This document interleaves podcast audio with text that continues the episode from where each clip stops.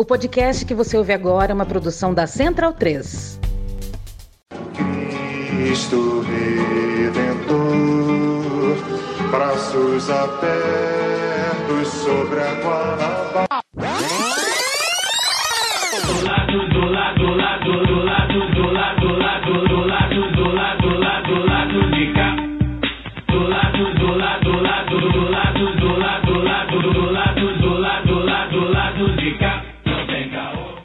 Boa noite, espectadores e espectadoras do lado B. Bom momento aos ouvintes da Central 3. Hoje é quinta-feira, dia 22 de fevereiro de 2024. Eu sou o Caio Belandi, direto ao vivaço do Sal Estúdio.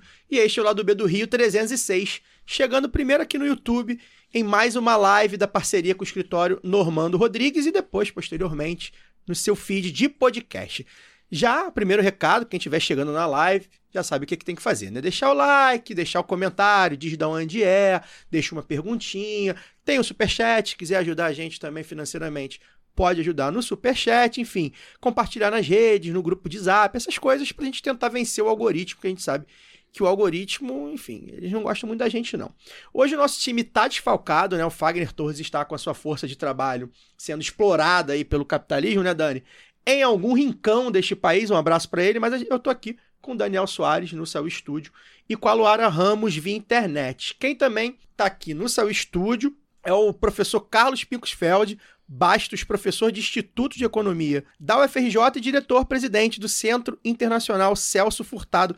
Carlos, obrigado, prazer tê-lo aqui. Vamos conversar, temos muita coisa para conversar. Prazer, pelo... obrigado pelo convite. Vamos, vamos bater um papo. Hoje tem dobradinha com o economista do povo, mas daqui a pouco eu falo com o economista do povo. Luara, quero falar com você antes. Você que a gente tá fazendo a Damari chorar, né? Porque eu- tô de rosa, você tá de azul. Pelo menos isso, o Carlos também, nosso convidado, Convidado tá de de rosa. Ou seja, chora Damares. Lu, seguinte, na manhã de hoje foi divulgada a condenação do ex-jogador da seleção brasileira Daniel Alves, com uma sentença de quatro anos e meio de prisão por ter estuprado uma mulher no banheiro de uma boate em Barcelona. De acordo com a justiça espanhola, ficou provado que a vítima não consentiu e que existem elementos da prova, além do depoimento, para comprovar que houve estupro.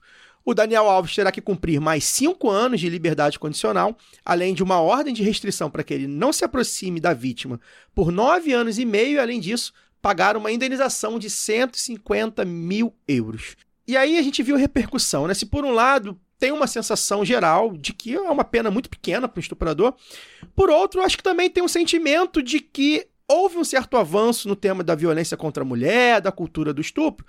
Se a gente considerar que a gente está falando de um jogador famosíssimo, né? Vitorioso, milionário, ele é ídolo do Barcelona, né? Onde ele cometeu estupro, ele é um ídolo lá. Enfim, uma vasta carreira na seleção brasileira. Ele foi devidamente julgado, condenado, preso, segue preso, seguirá preso por estuprar uma mulher. Então, essa balança aí, queria que você fizesse uma análise sobre essa sentença e esse caso, né, que repercutiu bastante e quais os avanços e se você também ficou decepcionado aí com essa pena, enfim, queria te ouvir. Boa noite. Boa noite, Caio. Boa noite, Daniel. Boa noite para o nosso convidado e para todo mundo que nos acompanha aqui agora. Caio, talvez eu pareça um pouco amargurada, mas eu estou um pouco cansada de ter que comemorar poucos avanços, né? Ainda mais quando se trata da dignidade de um ser humano, que parece que em pleno século XXI ainda precisamos lembrar que mulheres são seres humanos, né? É, como você disse, hoje saiu a sentença do Daniel Alves, ele foi condenado por estupro a quatro anos e seis meses de prisão, né? Acho que a defesa da vítima pedia 12 anos e a promotoria espanhola acho que pedia nove anos, né?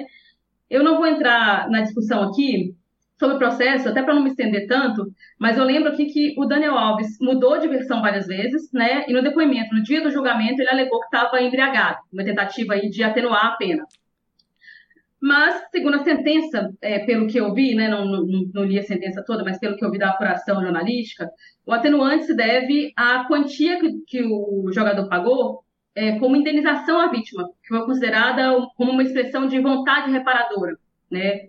E, quer dizer, primeiro ele disse que não tinha que reparar porque foi consensual, depois ele meteu um de foi mal, tava doidão, é, é, toma aqui e tal, é, na tentativa de, de reparar ali. É, eu vou pontuar aqui também que, segundo a apuração do jornal Globo, a quantia de 150 mil euros usada para pagar a indenização foi doada pela família do jogador Neymar. Né, que por meio de sua assessoria informou que não se manifestaria sobre o assunto, e eu conto isso porque é importante que a gente entenda como alguns homens atuam né, no patriarcado para manter intactas as formas de exploração que possibilita que eles acumulem poder, prestígio e que sigam intocáveis, porque eu acho que todas as mulheres que eu vi comentários sobre a condenação do Daniel Alves se sentiram pelo menos um pouco frustradas. Né? Para além da sensação de que é pouco tempo e pouco dinheiro para alguém como ele, é, eu quero falar aqui como alguém que realmente questiona a prisão como método de punição e que por mais que seja justo algum tipo de reparação financeira, a sensação é de que algumas pessoas simplesmente podem pagar para cometer crimes. É, pelo menos para mim ficou essa sensação, né? Evidentemente, eu, eu acho que Daniel Alves é, deve ser preso, mas me preocupa muito mais, acho que muito mais, é, o que vai acontecer quando ele for solto, né? E com isso, eu também não quero dizer que eu acho que ele deveria ficar preso mais tempo que eu quero chamar aqui é um debate sobre formas de mitigar, por exemplo, a, a influência de um estuprador condenado, né? de influência de um homem como Daniel Alves. Porque os métodos da justiça burguesa servem até para confundir o que de fato a gente pode pensar com, sobre justiça, né? O que é justiça. Eu compartilhei hoje mais cedo uma frase é, da desembargadora Andréa Pachá, ela compartilhou no próprio perfil, né, que a condenação do estuprador é resposta do Estado para o crime, é direito. Justiça haverá quando homens deixarem de violar mulheres. É, o Daniel Alves ele teve direito de defesa, foi julgado, condenado, vai cumprir pena, terá direito à progressão de pena, mas depois? O que, que significa ter um estuprador livre para se expressar sobre sua versão, enquanto milhões de mulheres vítimas de estupro em todo o mundo são silenciadas? Eu acho que passou da hora da gente pensar em penas alternativas até, que limitem, por exemplo, é, um sujeito com tanta influência como um ex-jogador de futebol de comentar publicamente sobre o que é essa sua versão. Né? Alguns podem me questionar, dizer que em face do direito da liberdade de expressão não se pode condenar alguém eternamente, que seria muito radical. Mas então vamos pensar em anos de restrição a esse direito também. Né? Porque o que eu quero trazer aqui é que se a restrição de liberdade é, existe porque alguém que comete determinado crime representa um perigo para a sociedade, nós deveríamos pensar que outros perigos representam a influência, o dinheiro, a rede de contatos de homens como Daniel Alves e como é que a gente pode diminuir isso né? Porque é, eu acho que a partir daí que a gente começa a pensar em punições que protejam de fato as mulheres e a sociedade de discursos que culpabilizam a vítima, que revitimizam, né? Porque a, senão a sensação vai ser sempre essa, né? É, é sempre é, a sensação de que você não cometeu um crime, você só não é rico bastante para evitar pagar pelo que fez, né? Quer dizer, se, se o que você fez pode ser atenuado por uma indenização, o crime mesmo é ser pobre. Acho que fica uma sensação aí de que o avanço poderia e deveria ser melhor, é que, que a justiça não foi feita mais uma vez. Né? Que por mais que a gente pense aí no mundo ideal em que homens não violem mulheres, essa seria a justiça, é, como é que a gente faz para que isso não continue acontecendo? Porque é, é muito. Eu, eu não vou usar a palavra curioso, porque a gente sabe o que acontece, mas é sintomático, melhor dizendo, que tenham tantos casos de abusos, né, de, de, de, de, estupros de mulheres por jogadores de futebol. Por que, que isso acontece? Acho que a gente tinha que pegar mais na raiz, assim. A sensação para mim de frustração foi justamente essa. Parece que foi um crime julgado como todos os outros crimes. Já é um avanço? É, eu eu não, não, não, sei se é um avanço, parece que a gente continua no mesmo lugar. Por mais que agora exista um protocolo, né, como foi usado na Espanha, condenar um estuprador por um crime deveria ser o básico, né? E, e, e, só se conseguiu isso porque houve visibilidade, houve um novo protocolo, tudo bem, aí a gente é, começa a falar em avanço, mas eu não vejo um, um grande avanço quando a vítima ainda é questionada, quando penso que o Daniel Alves vai ter, a, né, continuar tendo parte, eu acho que até toda a influência que ele tem, o prestígio que ele tem, a grana que, que, que ele tem, a rede de contatos que ele tem, circular pelos mesmos espaços, falar nos, nos nos veículos de imprensa com total liberdade sobre é, um caso que eu acho que talvez a gente poderia pensar, por exemplo, pensando aqui já, estendendo um pouquinho, mas é, de, de uma, penas aqui em que ele pudesse fazer, sei lá, de uh, participar de campanha nacional contra a, a, misoginia, contra o estupro, colocar a cara. Eu acho que, que nesse caso, o constrangimento ele é pedagógico também, entendeu? Para toda a sociedade. Ver uma pessoa tão é, influente, tão idolatrada, é, colocar, né, vestir a carapuça e dizer, olha, eu cometi isso aqui, como é que a gente vai tornar essa é, a sociedade mais justa e tal, ou então uma pessoa que não entendeu de fato, como ele parece que não tem entendido, né? Mudou de versão várias vezes, é, e se colocar numa posição dessa de constrangimento, acho que é muito mais, traz muito mais justiça, ou constrói muito mais uma, um senso de justiça uma, um, para a sociedade como um todo, do que a própria pena, como a gente viu, né? Julgado como o, qualquer outro crime. Assim, quando se trata de uma pessoa pública como é, eu não acho que é qualquer crime.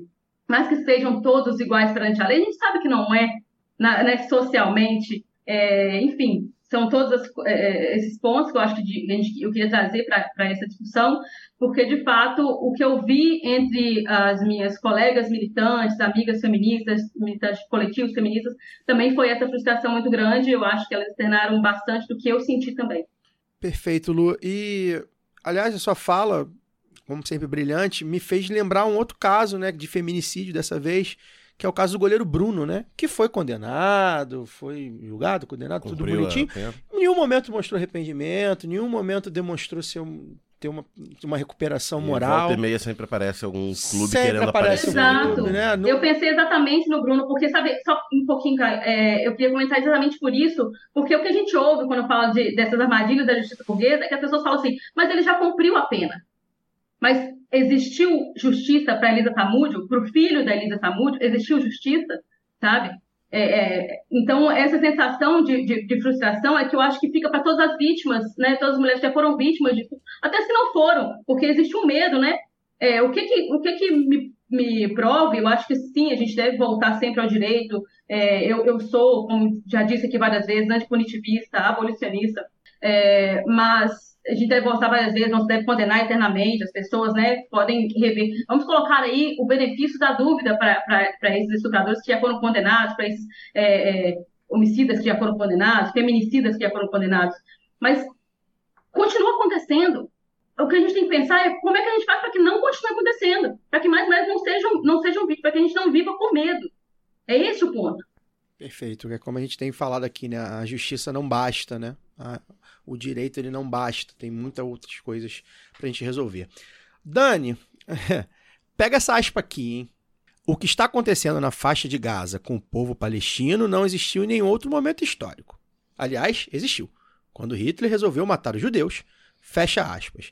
Essa foi a declaração que Lula deu no último domingo, em entrevista coletiva na Etiópia, ao fim da 37ª cúpula da União Africana. E aí, por causa dessa frase, o governo de Israel, a extrema-direita internacional, os sócios da barbárie, né, da imprensa hegemônica brasileira, ficaram furiosos, né? A diplomacia internacional, entretanto, não comentou muita frase, não deu tanta bola, manteve as ações previstas, né, para o primeiro encontro do G20 que está acontecendo, aconteceu aqui pertinho no Rio. Queria que você falasse um pouco, nem tanto pela frase em si, mas pela repercussão. É, acho que houve, tem uma clara diferença entre a gritaria da direita e da extrema-direita brasileira em comparação com uma reação que eu julgo ponderada, né, de certa forma, que eu acho até anuente da diplomacia internacional. Tem uma diferença, né? Bem-vindo. É, boa noite, né? É, O que choca aí, né, é a, a falta do, do- de senso de realidade até da imprensa, né? Quem no domingo e na segunda-feira assistiu os principais jornais brasileiros, leu a imprensa escrita brasileira, tava indo pro bunker esperando as bombas chegarem, né? Eu, esperando, fazendo estoque no supermercado porque eu, íamos sofrer grandes sanções comerciais e tal.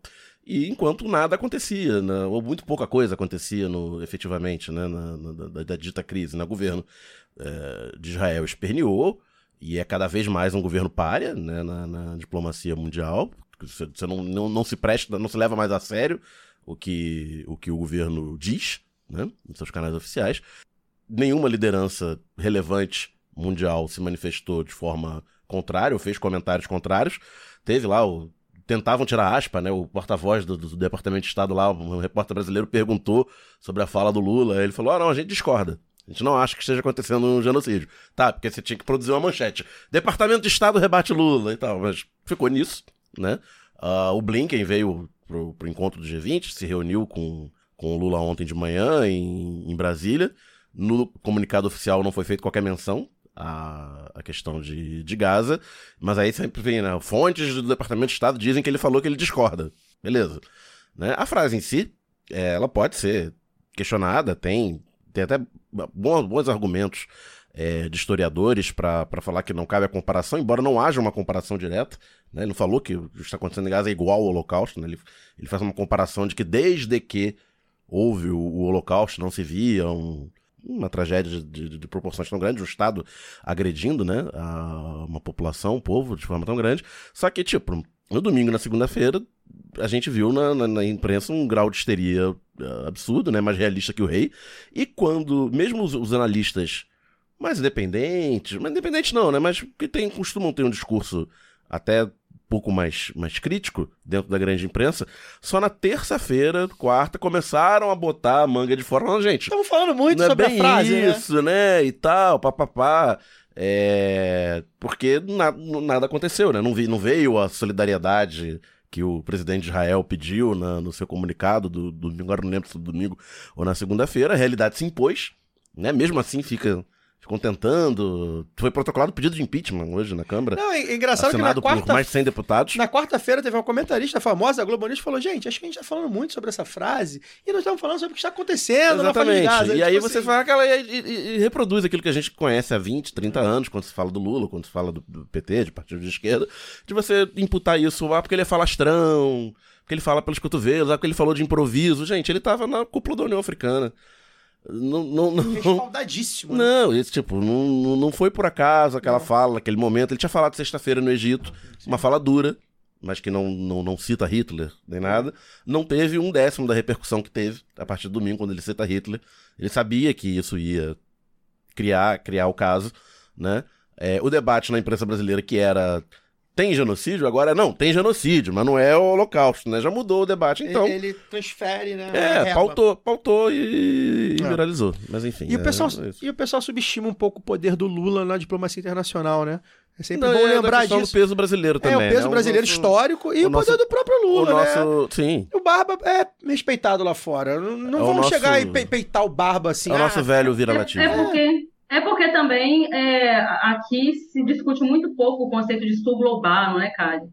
Ah, uma imprensa que é acostumada a ser ascom da Casa Branca e não aceita e, e acha que ao se colocar como ascom da Casa Branca, se coloca em, é, em, em- em termos de igualdade com, com né, o norte global, e aí desconhece, ou pelo menos finge que não conhece, o conceito de sul global. Tem artigo do Financial Times hoje falando né, que a fala do Lula demonstra que o, o sul global está cada vez mais incomodado com a questão da guerra e como os Estados Unidos, pelo menos, tratam. é, carregam Israel pela mão né, e tal. E a nossa imprensa, ela.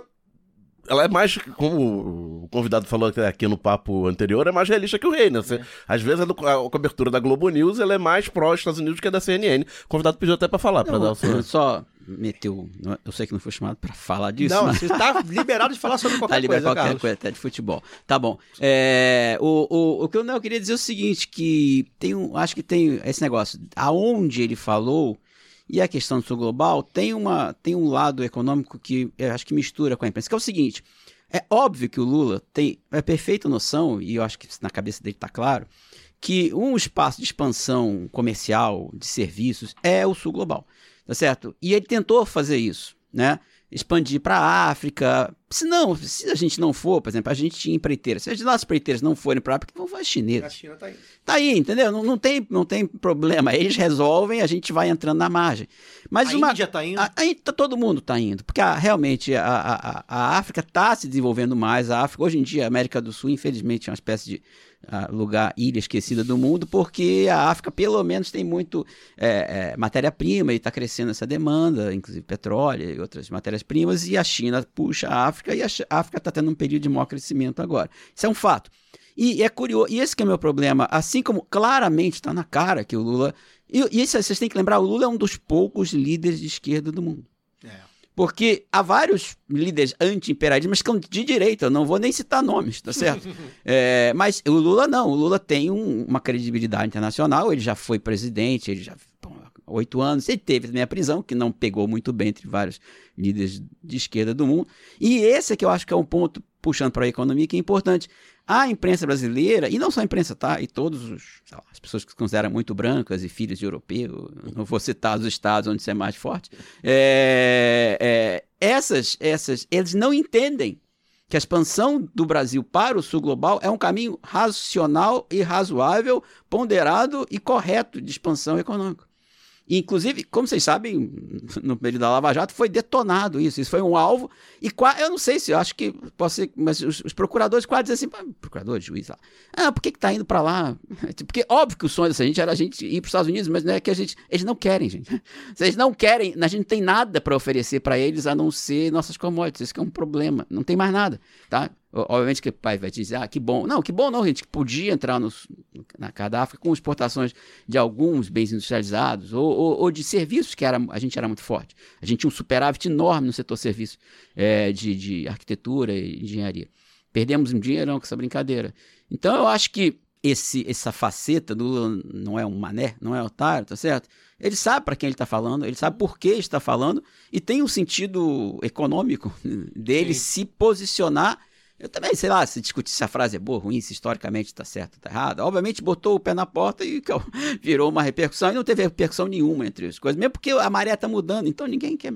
Eu até li que hoje a China falou na, naquele julgamento de Haia, vocês viram? Ah, saiu que a China disse Assim que a Palestina tinha direito, direito tinha direito à defesa e a Irlanda do Norte veio com os pé na porta também. Ou seja, é óbvio que é uma onda de mudança. O, o presidente o Biden falou que a reação de Israel em inglês é over the top, é passando dos limites. Não, é óbvio que é- é- a pessoa percebe isso, obviamente entra nessa, nessa onda com mais intensidade, porque o lugar e porque há uma importância clara do sul global. Acho que a gente vai conversar aqui sobre reindustrialização, sobre é, é, é, projetos de desenvolvimento econômico, e, e a gente, por mais que acho que certas pessoas brasileiras, a imprensa, as, as pessoas que se acham brancas, etc., filhos de, de italiano, alemão, acham que a gente devia, ah, sei lá, eu não acho que devia, mas não é, que, não é questão de dever, não é questão de vontade, de gosto. Estratégico, né? É estratégico, não, não tem nem. Pra onde a gente é, pode é pra onde ir, a gente né? pode, onde, onde você, quer- você, você pode querer. Né, lidar com o alemão, ligar com o italiano. O italiano hoje tá meio devagar, quase É, parando. Só, só no interior do, do Rio Grande do Sul tem muito italiano. Mas, mas é, eu adoro a Itália, mas é um país que cresce, mas, mas não vai, entendeu? É. Não é questão de querer, é questão de oportunidade.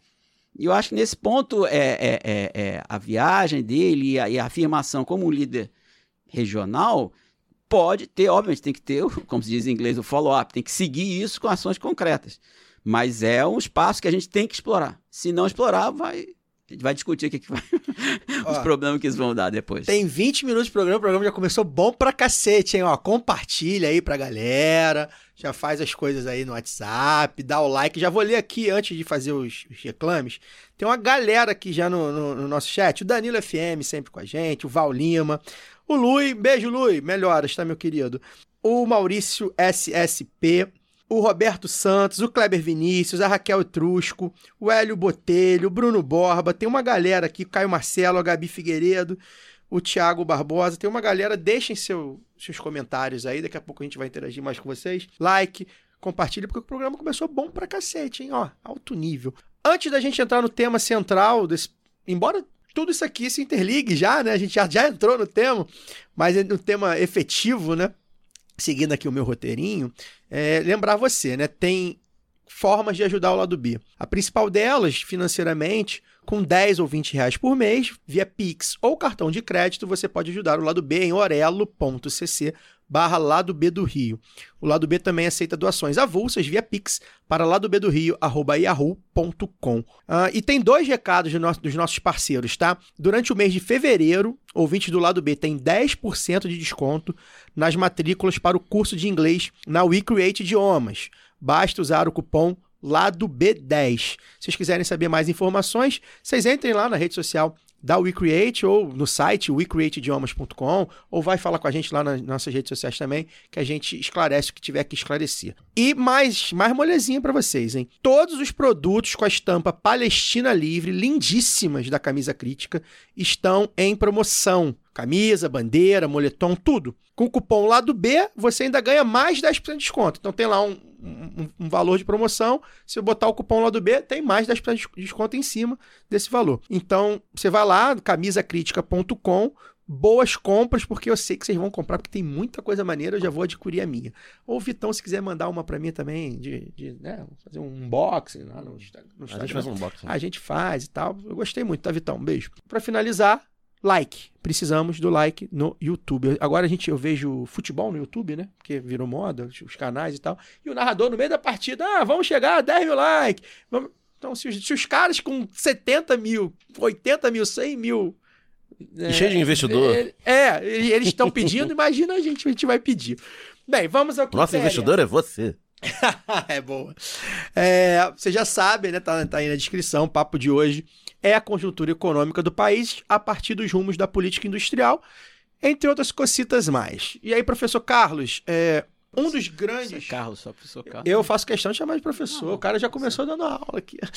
É, então vamos lá. Carlos, um aqui dos pra isso. grandes é, tá aqui para isso. Das grandes questões desse ano aí para o governo federal é a briga pela reoneração da folha de pagamento. Foi criado no governo Dilma, né, uma medida de desoneração, é uma política de alívio de impostos a empresas de diversos setores sob a alegação de que essas empresas são de atividades que mais empregam no Brasil.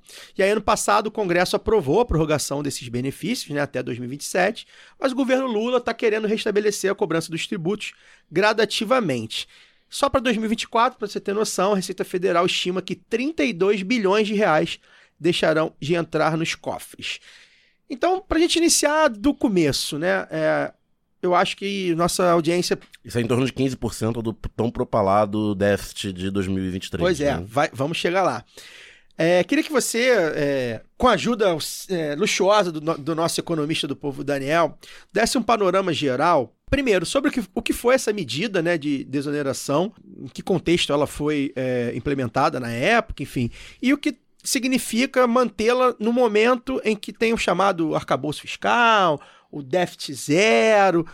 Como é que, como é que você analisa essa medida de trás para frente, né? Como é que foi e como é que está agora? Bom, todo economista é muito, é muito complicado. é igual boa noite, né, para economista. Mas é, bom, mas, mas por que que foi, que que foi feito? De cara, eu, eu não sou a favor de desoneração fiscal, assim, em casos específicos e pontuais, tá? Mas por que que isso foi feito? Ou por que que teve essa ideia de fazer isso no período Dilma, tá? No período Dilma, de fato, havia naquele uma o que a gente chama de compressão de, de, de lucros, tá? Por quê? Porque os salários estavam crescendo de uma forma robusta. É, uma coisa muito ruim que, tá, que tem a economia brasileira recente, a nossa produtividade não tem crescido, só para explicar para as pessoas.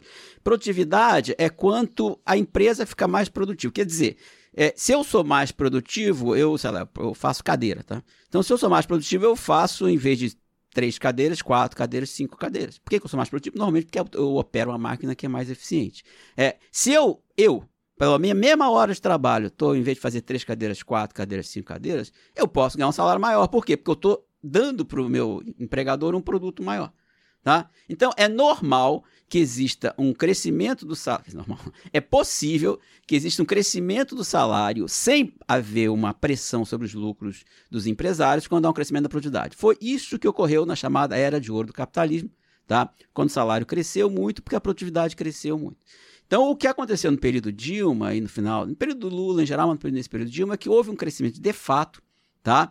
Da, do salário real e, e houve uma. um- não houve esse crescimento dessa produtividade. Se você não cresce o que eu produzo por hora e se o meu salário por hora está crescendo, eu estou, na verdade, digamos, comprimindo um pedaço do lucro do empresário. Não estou dizendo que isso é mal, não, isso é um fato. Eu acho até relativamente bom, mas isso aí é outro, outra questão, tá certo? É, e aí houve uma certa grita, tá? Por tentar compensar isso através desse benefício fiscal. Porque se você. Óbvio que é do lucro dele que ele vai tirar um pedaço para pagar qualquer tipo de custo fiscal. Então, se você desonera, você volta para a margem de lucro dele, compensando essa elevação do, do salário sem crescimento da produtividade. Então, basicamente, o, digamos, o mecanismo é esse. É, há algumas coisas, e aí, como sempre, tem. Eu venho de família judaica, então tem uma, uma piada que diz que numa, numa cidade que tem duas famílias judaicas tem que ter, pelo menos três sinagogas. Porque é, economistas brigam muito também. Então a gente vai estar sempre discordando. Então, e eu não vou ser dono da verdade de falar Se que você que botar é cinco minha. numa sala, você vai sair com seis opiniões. Exatamente, diferentes, essas opiniões diferentes. é, E, ninguém, e nenhuma conclusiva. Por Mas outro é, lado. Por outro lado. Mas, mas bom, mas por que também você queria, além de, sei lá, dar uma colher de chá para os empresários? Porque existe uma, uma, um- uma dessas seis uma das seis, tá certo? Que diz que a, que a lucratividade da empresa tem uma relação muito grande com o investimento da empresa, tá? Também é debatível, a gente pode ficar aqui discutindo, é... mas é uma hipótese, tá? O que a gente pode dizer, com certeza, é que não houve, esse efeito positivo não ocorreu no governo Dilma, tá? Então, essa para começar. É... Isso é a primeira coisa se vai ocorrer agora, não vai ocorrer agora, mas isso não ocorreu, e isso do ponto de vista distributivo é dar, vamos aqui um popular, uma colher de chá para os empresários e num momento de crescimento salário. O que não está acontecendo agora de forma muito forte, tá bom? O salário não está crescendo muito agora por várias razões, o mercado de trabalho não está tão aquecido, e mais, houve um, uma recomposição das margens de lucro, tem um amigo meu, economista Eduardo Pinto, que gosta muito de, de, de, de, falar sobre isso, que as margens de lucros que o que fez deu ter o golpe, sei lá, o negócio da Dilma, foi que houve essa compressão das margens de lucros e depende, realmente é verdade, com esse movimento, impeachment, golpe, você pode dar o nome que você quiser, tá certo? Você teve uma recomposição das margens de lucro. Então não é, não estamos naquele momento ali que eu posso discutir, que posso achar que pode ser bom, pode ser ruim, pode ser bom para o investimento, Se passaram pode 12 ser bom anos, né? Então- Se passaram 12 anos de os trabalhadores estão pelo cano, se vamos Sim. bem no popular. Então não é mais o momento Dilma, nós estamos num momento de que não, você não está recompondo margens de lucro, tá certo? Você está, no caso, mantendo um, benefício, um privilégio desses empresários que já recompuseram a sua a margem. É a primeira coisa. Segunda, então essa é a primeira coisa. É, de novo, não deu certo na Dilma, vai dar certo agora. Quando eu falo dar certo, não é só que eu quero que o empresário fique rico, não. É que eu acho, e eu, isso é, é possível, há pessoas, há economistas que acham que ao recompor, não, a pessoa, se o, o, o, se o empresário recompuser a sua margem de lucro, haverá um maior investimento, que o maior investimento haverá um maior crescimento econômico. Isso é uma interpretação. Quero dizer que no governo Dilma isso não ocorreu. Ok, esse é o primeiro ponto, tá? Então isso já é o debate número um. Debate número dois é uma questão é, é, é, um, em relação às finanças públicas. Tá certo? Obviamente, quando você deixa de ah, receber um tributo, você estará mantendo o gasto, aumentando o déficit, que para essas pessoas é uma coisa horrorosa. Tá? E aqui eu quero voltar para a questão do governo Dilma. O governo Dilma ficou marcado por um governo irresponsável fiscal, não sei o quê, fizeram um déficit, aí o mundo acabou, teve inflação, a queda. Um bando, de- vocês sabem, eu não preciso Os, ficar os dados não concordam é, eu muito. não vou né? ficar aqui repetindo essa, essa lenga-lenga. Mas, quando você olha a taxa de crescimento do gasto, em relação ao governo Lula, houve uma queda da taxa de crescimento do gasto público. Por que, que houve a deterioração fiscal? Por que, que aumentou o primário? Por que, que surgiu um déficit primário? Surgiu, um, porque o ciclo econômico deu uma desacelerada e, com isso, a arrecadação tributária caiu. A arrecadação tributária ela responde ao ciclo econômico, normalmente. Então, ele foi endógeno, não foi porque ela saiu gastando feito uma doida, não sei o quê. É, foi, foi endógeno, como a gente chama de endógeno, é porque a arrecadação cai e aparece um déficit. Tá? Então, a primeira mentira que se contou é que foi uma responsabilidade. Ah. E dois, ela fez exatamente isso. Parte do surgimento desse déficit é porque ela abriu mão de arrecadação fiscal para dar essa colher de chá, para aumentar a margem de lucro dos capitalistas e, ao fazê-lo, aumentaria o suposto investimento, a economia cresceria mais, o que não ocorreu. Tá certo? Então, é, é, é, as pessoas realmente são um pouco contraditórias, assim, porque elas querem, como vocês me falaram, ao mesmo tempo que você tenha um déficit zero, tá certo? E ao mesmo tempo que você deixe de arrecadar. É, supondo que isso será muito bom para o investimento, que é um fato não tão claro, empiricamente não tão bem documentado, e que há pouco tempo atrás, ou nem tanto tempo atrás, quando o cara ficar velho, né, 12 anos é nada, foi ontem, tá certo? É, não deu certo. Então você quer repetir uma estratégia que já não deu certo, nem tanto tempo atrás, é, você quer manter uma margem de lucro mais elevada e ao mesmo tempo fazer um déficit zero, um primário zero, tá certo? Resultado primário zero. É a famosa quadratura do círculo, entendeu? Então, é, é, é- é- eu acho isso. é, tem uma base empírica duvidosa, no mínimo, o objetivo tem uma base empírica duvidosa. É, tem o resultado fiscal que é, não tem nada de duvidoso, é matemático, se deixa de arrecadar, vai surgir um déficit. E se a pessoa não ligasse para déficit, tudo bem, mas isso vai gerar uma. É como se o mundo acabasse, se o cara diz, olha, quando o Lula falou, não, não pode ser déficit, pode ser meio, isso aí, ah, você falar isso é um horror, vai acontecer a mesma coisa. Sim. Tipo, a Batalha de Tararé que não houve, o Blinken vem aqui, vai matar. Não, não acontece nada. Também, quando vai de meio para. Não acontece, mas tudo bem. Mas, já, mas já, as mesmas pessoas que gritam que se for de zero para meio, coisas horríveis acontecerão, não podem, e ao mesmo tempo é, é meio contraditório, entendeu? Por mais que queiram defender os interesses dos empresários, Vai precisar abrir Tem um mão de, certo algum, de alguma limite, né? ponta, né? Alguma ponta alguma, vai precisar- alguma coisa, né, né? É. Tipo, tem um filme que era alguém tem que ceder alguma coisa. não sei. É, alguém tem que ceder, é, no não- filme, é. era com o Robert. Era com o Jack Nicholson, eu acho. É o Jack Nicholson, acho que é. E, Alguém tem não, que e a ceder. solução de- de- dessa turma é sempre cortar gasto. Ah, sim, sim, não, óbvio que é. Mas aí é o que é gasto, e aí vai para minha pergunta, Carlos, assim, porque toda vez que eu vejo uma entrevista desses representantes, né, é, igual acho que eu vi hoje, uma do, do, do Fernando Valente Pimentel, da presidente da ABIT, né, Associação Brasileira de Indústria Têxtil e Confecção, e aí fala assim, reduzir o custo do emprego, né, parece sempre aquela imagem do abram os portões da Coitadolândia, sempre os caras com pilhas na mão ali, de... eu, eu queria saber, assim, por que, que esses setores se sentem tão à vontade para questionar o valor do emprego no Brasil? Assim, o emprego representa mesmo assim, esse risco tão alto para os empreendedores? O que, que, que é isso? Vai ver que na Suécia eles não devem fazer nada, porque o salário é bem maior. Ou nos Estados Unidos. Mesmo nos Estados Unidos, o salário tá subindo nos Estados Unidos, tá, gente? Só pra. Gente, Ainda- não. Eu queria dizer uma coisa, desculpa te interromper. Não, não, eu ia dizer assim, ainda mais quando, em relação à indústria têxtil, né? Que a gente vê um monte de casos de, de trabalho análogo à, à- escravidão, na confecção, né? Eu só quero dizer, é assim, assim como essa- a gente começou esse papo, foi legal, assim como a imprensa brasileira delira, assim, sobre, ela, ela é mais realista, ela consegue ser mais de direita que toda, do que, sei lá, do que o Blinken, deixa pra lá, do que, do que todo mundo, tá certo? Ela não está vendo o que está acontecendo no mundo. Ela não está vendo que os Estados Unidos está fazendo um, um plano industrial de, de trilhão, ela não sabe. Se Toca assim. A última. Ah, mas lá pode, aqui não pode. Ah, porque lá eles são, eles são, eles são gringos, nós Porque somos. eles têm dinheiro, a gente É, não tem dinheiro. é. Ah, tudo bem, mas assim, se, famoso, se toca. é, O, o Biden, as pessoas podem não gostar do Biden porque tem negócio imperialista, mas o Biden é um candidato, é um presidente que está fazendo um movimento pró-trabalho. Sim. Houve crescimento, o famoso é o do Summer, the Summer of Labor que aconteceu. Uma opção de greve, ele está reforçando o movimento sindical, gente. Está reforçando o movimento sindical. Ele tem uma base oriunda Ele- ele do, do, do, do, do trabalhismo dentro do Partido Democrático. O que não era o caso, tá bom? Não era o caso do Obama, não era o caso do Chris, que a pessoal não era. Tá? O Obama pode, ser, pode falar melhor do que o Biden, que não é exatamente uma, uma coisa muito difícil. Pode não tropeçar, não trocar o nome do Mitterrand pelo outro cara, mas ligação com, com, com, com, com o partido, com os trabalhadores, com os sindicatos, não tinha. Então, é, é, é, a gente tá meio assim, entendeu? Parece que quer eternamente baixar o custo. Como eu falei, a, a solução para você não precisar baixar o custo de coisa é aumentar a produtividade. Você aumenta a produtividade com aumento em investimento, etc. Mas etc. também não mantiver- investir, né? O risco é muito grande, porque mas tem- aí o tem- risco de, só- de emprego também é, to, é assim, então parece que não querem perder em lugar nenhum, né? Essa coisa que você falou, alguém tem que ceder, mas nunca são eles. É Só eles fazendo a parte com- aqui, né, que o conceito de produtiv- produtividade no senso comum, ele é pensado individualmente, né?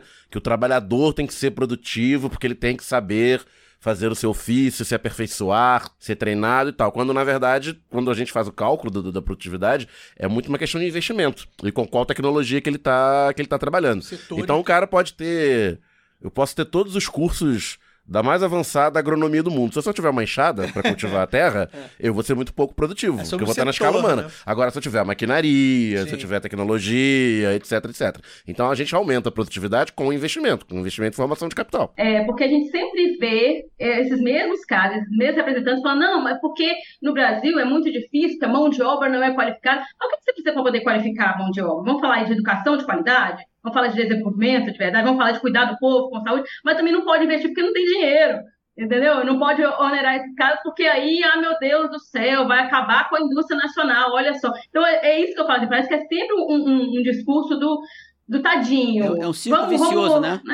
Eu não invisto em educação, aí o trabalhador é ruim, mas já que o trabalhador é ruim, então eu não pago pra ele e recebo um incentivo e fico feliz. E, e viajo cinco E meses tem um pra outro Paris por ponto aí tá bom.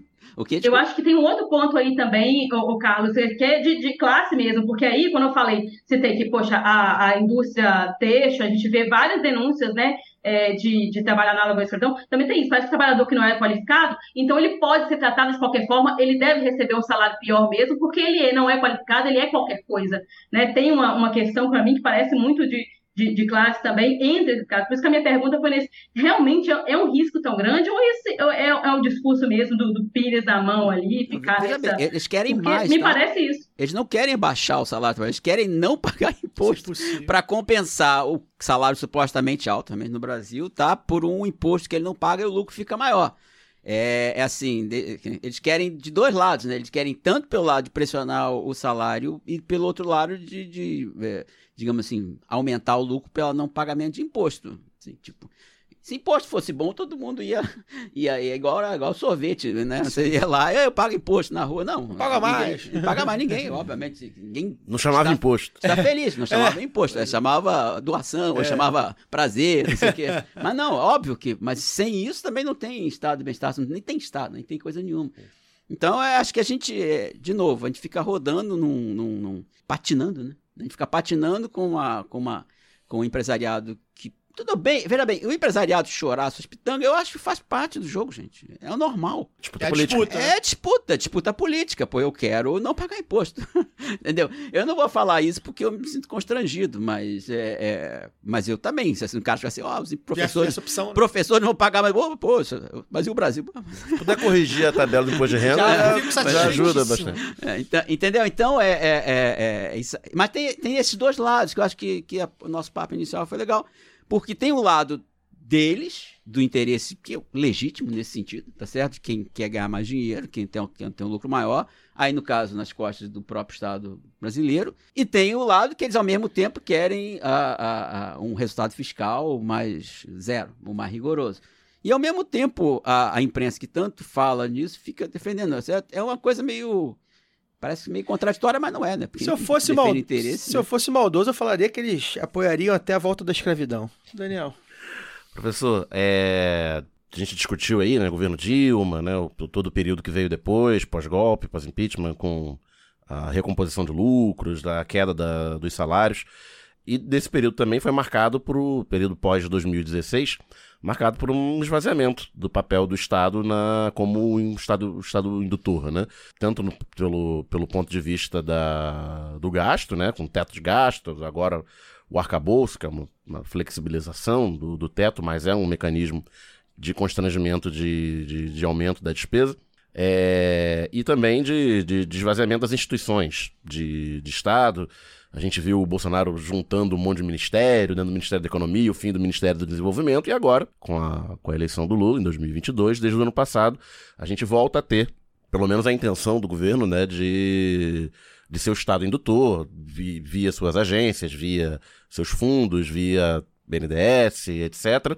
E fala-se numa nova industrialização, uma nova política industrial para uma nova industrialização e tentando pensar uma industrialização em novas bases, né? Já pensando, é, con- considerando a questão né, de, de climática, né? De, de fazer uma nova industrialização, reindustrialização, é, com, com descarbonização, ah, etc. E como é que o senhor vê a, a ação do governo no, nesse primeiro ano, né? A gente está em fevereiro, início ainda de, de 2024. Se a gente, por enquanto, está só replicando metodologias que já foram aplicadas com maior ou menor grau de, de, de sucesso, no- principalmente nos governos petistas anteriores, e se essa política de reindustrialização em novas bases, em bases descarbonizadas, por enquanto é mais discurso ou se está tendo ação efetiva nesse sentido? Essa pergunta é importante porque você voltou atrás e eu só quero repetir aqui que o que aconteceu em relação a Dilma, é, deem o nome que vocês queiram dar, é, não foi. faz- é, foi um, um- alguma coisa que tinha um plano. Não sei se vocês lembram, tinha um negócio chamado Ponte para o Futuro, que foi feito, foi feito pelo, pelo, pelo Temer, não foi? Não, o, o Bolsonaro, na verdade, ele, ele fez, criou o conceito econômico do posto de piranga. Eu não sei de nada, manda o cara fazer, tá certo? Então, quem diz eu vou fazer isso foi o Temer, tá? Não, quero o- aqui, eu quero aqui, assim, livrar a O cara do Bolsonaro. Não, só é. quero dizer que o impeachment foi feito.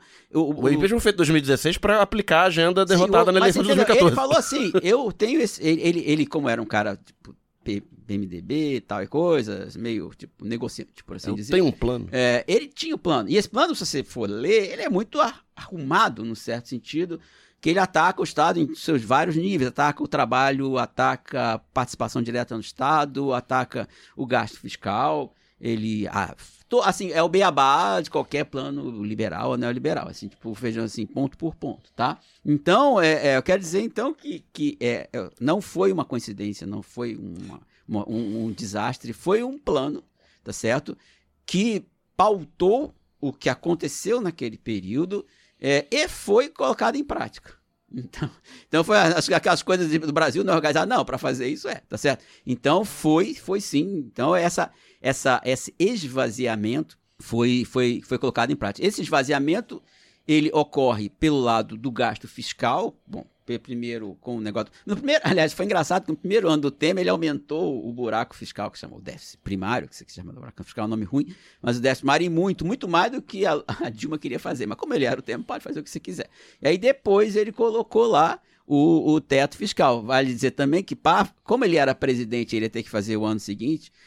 Ele queria entrar bem no teto. Como vocês lembram, o teto você não podia aumentar em relação ao gasto. Então, no final dos três meses finais de 2016, foi uma gastação sem parar, porque ele queria gastar para entrar bem no teto. Então, mas, to- o bom do cara ser conservador é que ele pode fazer qualquer coisa, Sim. né? Porque tá, A tá- direita tem. é, tem salvo Tem salvo-conduto. É, é, tem, tem seu salvo. Mas tudo bem. Então, você faz isso, você, você enfraquece a legislação trabalhista, você vai tentando esvaziar o BNDES. O BNDES, eu não sei, aí, não sei, não sei mesmo, que seria o BNDES, por exemplo, se não fosse a pandemia. O BNDES tem um papel importante de segurar empresas, de tentar mudar a- ajustes produtivos importantes para a pandemia. Talvez tivesse sido ainda mais A esvaziado. pandemia, ela, de forma emergencial, resgata a necessidade. Ela coisas. demonstra que Isso, é isso, tipo, tem que ter é. Estado, tem que É, ter é, ação é, é, do, é, do governo. Exatamente. Bom, aliás, diga-se passagem, o que a gente está falando aqui do, dos Estados Unidos, o novo plano de reindustrialização, ele ficou claro na pandemia que certas coisas um país não pode abrir mão. A gente, países têm um negócio que chama-se segurança alimentar, que é um troço, um conceito muito antigo, é, que você precisa ter dentro do país uma produção que permita você se cercar em teu país uma guerra, você pelo menos as pessoas não morrem de fome. Igual, é igual aquele negócio do Asterix, você cerca a coisa, mas o pessoal não morre lá dentro. E o governo. Temer acabou. com- Não foi nem o Bolsonaro, o governo Temer acabou com isso, né? Com, com É, o esvaziamento da Conab. Mas e no mundo inteiro é Não, meio normal. Só que aí eu acho que isso é importante. Percebeu-se uma nova segurança, uma segurança tecnológica. Certo? Estados Unidos, vocês sabem que não tinha microchip, não tinha máscara, não tinha um bando de coisas que precisava trazer da China. E falou, a gente não pode, apesar de não ser ruim, nesse sentido explícito de produção, porque eles são dono da tecnologia, apesar de não ser o dono da fábrica. né? É, a Apple não faz um nada, mas ela é a dona do, do, do iPhone. Mas se a China certo? cercar Taiwan, É, é, é, mas exatamente. Tá aí não vem nada. Ou seja, o, o não Kim- vai ter, não Kim Jong-un, ninguém. Kim Jong-un, se entrar na Coreia do, do Sul, também acabou o microchip. Mas, é, então tem essa segurança tecnológica, que foi um troço que eles sacaram, eles perceberam. Tem um outro efeito que a gente pode falar também, que a gente chama em economia, o curso de inglês aí, quem for no curso vai aprender aqui, que é learning by doing, que é, é aprender por que está fazendo. Então, você ter a indústria, isso é uma discussão, será que ter a indústria, de alguma forma, te dá alguma capacitação tecnológica que só mandar para o outro fazer? Aparentemente, como a China está crescendo muito, isso é tem alguma relevância, tá? Estão montando uma fábrica, por exemplo, de, de, de baterias gigantescas, acho que no Arizona. Na Arizona, não, Arizona é gigantesca, é a fábrica de microchip que eles estão fazendo. É, então, é, é, essa percepção pós-pandemia foi importante. Nós não percebemos muita coisa, mas pelo menos não deixou o, o BNDES, acho que, se afundar de vez, entendeu? Então, dada esta mudança que era muito prestigiada, que estava lá no Ponte para o Futuro, você tem uma, uma eleição que ganha o outro cara. E, e no Brasil é interessante que ganhe o outro cara, mas isso não- aparentemente não quer dizer, porque os vetos são é, permanentes, a não ser que você fale exatamente o que eles querem. Então, de fato, está se buscando. E aí é importante dizer, esse processo de desindustrialização, que é um, é um- é um debate muito complicado, é, é, é, ele, ele, ele, ele precede os governos do Lula. Diga-se passagem também, nesse período do governo Lula, onde a economia mais cresceu, tá, que foi 2006, mais ou menos até 2010, tá, não teve industrialização, a economia cresceu e a indústria cresceu também, que mostra que é importantíssimo que sem crescimento industrial, aquele negócio do investimento, o empresário ele não é maluco de investir se a economia não está crescendo. Aí seria, aí ele seria o empresário Ele ruim. não investe porque ele teve um choque de Ele confiança. tinha confiança. Ele, ele investe porque a demanda está crescendo. Então, quando a demanda está crescendo, você investe, aumenta até um pouquinho a produtividade, tal e coisa, e você cresce a produção industrial. Mas na trajetória de longo prazo, você está tendo uma perda de capacidade industrial e de capacidade tecnológica. Então, você. A ideia é tentar repor, e depois, só para não ficar falando pra caramba, depois vocês podem interromper, é, por que, que a indústria é importante? Acho que isso é uma discussão importante que a gente tem que falar aqui. Mas repor essa indústria num- em novas bases, tá certo? Porque é importante é, destacar que neste período houve de fato uma mudança estrutural no mundo. Tanto houve uma mudança estrutural no mundo que o próprio Estados Unidos está se repensando. Quando aquele navio encalhou lá, foi fazer a manobra ali, o, o Vermelho, flanelinha. no- no canal de Suez. No canal de Suez errou, ele ficou assim, para que confusão que Cara, deu no foi mundo. doideira mesmo. Você vê como a conexão de as redes de, de, de valor Um tão- navio são muito importantes. Um navio, Um navio parou o comércio. um parou navio para o comércio. 30% do comércio mundial. É, tipo, os carros subiram de preço pra caramba. Por quê? Porque hoje em dia o carro é o microchip que anda, tá certo? É. O carro, eu, eu vejo, quando eu comprei um carro melhorzinho, eu fiquei, caramba, tem microchip pra ver pi, pi, pi, apitar e depois pra ver o pneu. É muito microchip. Então os preços dispararam. Por quê? Porque aumentou o preço do chip. Não porque do ferro, por causa do alumínio, nada disso. Certo? Então, é, é- é essa percepção que o mundo mudou, e o mundo mudou com escalas gigantes. Tá certo? É, Até o dia da minha briga foi num, num- num negócio lá no Nacif, eu falei, o Brasil não vai produzir microchip. E aí o cara, não, o Brasil já produz. É verdade, tem uma fábrica no Rio Grande do Sul, etc, etc. Mas é muito difícil você achar que você vai brigar com um gigante chinês, entendeu? Neste nível de fazer de 3 nano, nano alguma coisa, tá certo? Não de 5, nem de 7. O Brasil pode fazer os mais simples, mas não que vão botar em telefone celular, que vão botar num, num micro desse, tá certo? Desculpa, num notebook desse. É, é, é, então, a própria política industrial, ela tem que se, re, é, é, se repensar à luz de um mundo que mudou. Né? De um mundo que. Vou dar só uma. Desculpa se eu tô falando demais, sendo Não, professoral. tá ótimo. Tá bom, vamos embora. Há muito tempo atrás, quando tem aquele negócio de discussão no Brasil sobre industrialização, reindustria- reindustrialização na época, tinha negócio da CEPAL, o Celso Furtado, que eu sou presidente de Ciência Celso Furtado. É, é, por que, que se pensava nisso? Porque quando você tem no século XIX o que a gente chama de a grande divergência. Países que eram países agrícolas ficaram para trás, os países industrializados cresceram ficaram ricos, ficaram tá, primeiro mundo, vocês deem o nome que vocês queiram. Certo? Então percebeu-se que esse troço de industrializar fazia uma diferença danada e houve um interesse em reindustrializar. E você começava, você começa por baixo, com indústria têxtil, tal coisa, depois vai tentando caminhar para as indústrias mais complexas. É óbvio que o mundo se alterou, você tem essas cadeias de valor, as cadeias de valor que quando trava no Suez dá uma confusão desgraçada, tá certo? E para a gente entrar nesses espaços, é, é, é, a gente não pode pensar que vai entrar em todos os espaços, entendeu? Porque esses espaços têm uma, um- uma escala gigante para ter uma escala produtiva eficiente, que a gente chama em economia, escala produtiva eficiente, e o microchip é o melhor exemplo disso, tá? A fábrica dos Estados Unidos vai custar 70 bilhões de dólares, acho que é isso que eles vão fazer a fábrica no Arizona gigante, tá? É, é, e a gente, mas a gente não pode ficar parado, porque aí sim que entra essa, é o que você está falando. A gente tem algumas vantagens, umas possibilidades, tá? Relevantes nessa área de economia verde, entendeu? Então, porque a gente pode ter algumas capacitações melhores, porque a gente tem uma coisa que é o, o nosso, sei lá, não, não vou dizer que é o nosso trunfo lá das brincadeiras de criança, mas é um, é um, é um troço importante, que é o nosso tamanho. Isso. Nós temos uma escala grande, nós estamos nas 10 maiores economias do mundo. O mercado consumidor brasileiro doméstico é grande. Então a gente tem, umas, tem um espaço para ter uma escala mínima relevante. É óbvio que, ah, e a China? Tudo bem, a China é um fenômeno no mundo que a gente vai ter que conviver. É um gigante que cresceu pra caramba, que tem um mercado doméstico gigante, que está integrando o mundo inteiro com aquele Belt and Road Initiative, tá certo? E que está e que tá tendo uma, uma, uma, uma velocidade de crescimento tecnológico espantosa. Então, de fato, o mundo hoje em dia é meio bipolar em termos econômicos. Tem os Estados Unidos e tem a China correndo muito. A gente está meio assim. O problema é que a gente tem que se inserir com as nossas possibilidades dentro de um mundo que tem essa polaridade, uma concorrência tecnológica voraz, que a gente não vai brigar, mas, como você falou, que a gente pode pensar, sim, numa reindustrialização em setores que a gente tenha capacidade, que tenha mais possibilidade de gerar é, algumas externalidades possíveis, como, por exemplo, essa, essa projetos que o BNDES está pensando muito nisso. O BNDES está realmente tentando estimular essa industrialização que a gente chama de verde, tá certo? Que são exatamente setores onde você possa ter alguma vantagem competitiva para a gente se inserir nessa, nesse eh, novo cenário internacional e que tenha capacidade, a gente vai depois falar, se der tempo, nessa restrição externa, de inserir de uma forma competitiva externa e criar empregos de qualidade aqui e desenvolvimento tecnológico. Então, é, é, eu saúdo o que é muito atacado, tá certo? Coisa- Como uma, uma estratégia para a gente deixar de ser, sei lá, o famoso fazendão, né? Então acho que não tem jeito. É, isso não é, nós não estamos inventando isso. Tá? Tá? Todo mundo, a China, não vou nem dizer o que, que ela faz, que ela faz o tempo todo, tudo, tá certo? A Índia também está fazendo, é, a Rússia foi forçada a fazer por causa do bloqueio, mas e os Estados Unidos está fazendo, a Europa inteira está fazendo. A Europa é daquele plano economia, é, indústria 4.0 que tá, ó, um dinheirão gastando dinheiro para fazer isso. Então, eu acho que, que é uma batalha complicada, tá? Não é tão simples assim, mas tem que começar. E eu acho que tá começando, tá?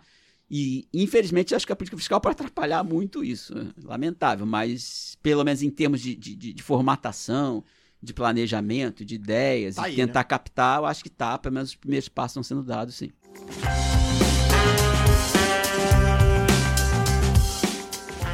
Peço licença para dar uma pausa no programa e apresentar os nossos parceiros. O sorteio para apoiadores e apoiadoras do lado B é um oferecimento da Camisa Crítica. Ouvinte tem 10% de desconto no cupom Lado B no site www.camisacritica.com. Tem lojinha física da Camisa Crítica no Sol e Sombra, bar que fica no bairro Bela Vista, em São Paulo. Já aqui no Rio, tem no armazém do MST, na Lapa, e na livraria Leonardo da Vinci, no centro. Camisa Crítica criada para uma esquerda que não tem medo de dizer seu nome. Quer aprender ou treinar o seu inglês, espanhol ou francês de maneira leve, dinâmica, com afeto e senso crítico? Conheça a WeCreate, o curso de idiomas parceiro do lado B. Acesse www.wecreateidiomas.com.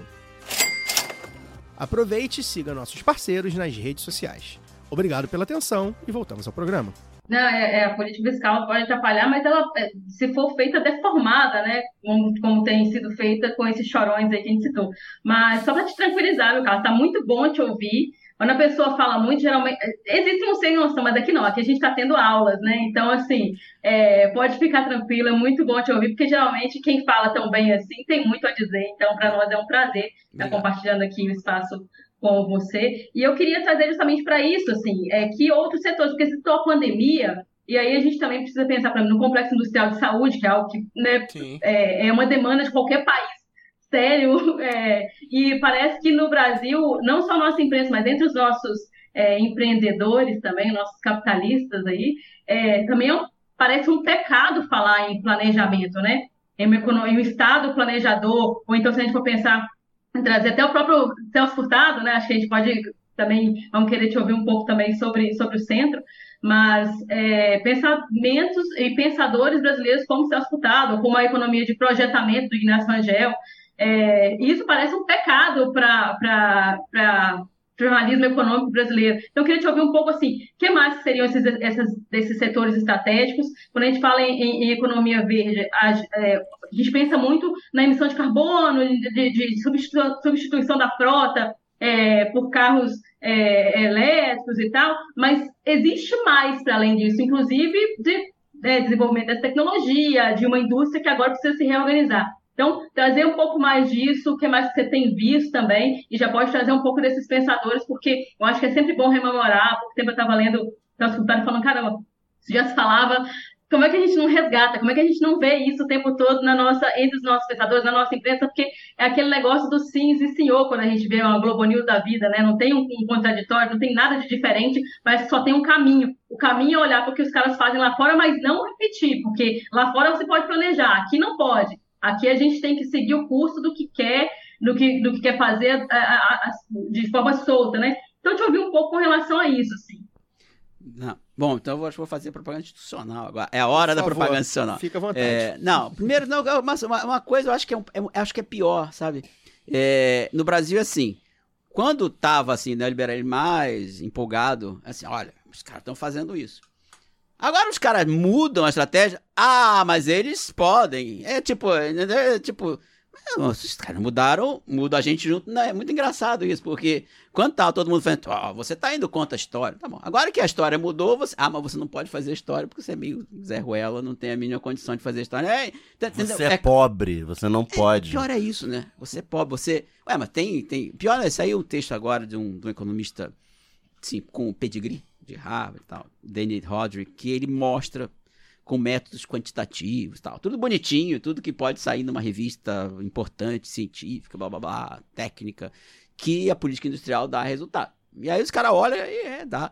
Aí a, o último, igual o exército, né? A última razão do rei, né? A última razão do rei. Ah, mas nós somos. Nós, mas pra nós não. Pra- porque a gente não pode, a gente é ruim. E o mais estranho dessa história é o seguinte, só que, que a gente, na história do século XX, foi um dos países que mais cresceu.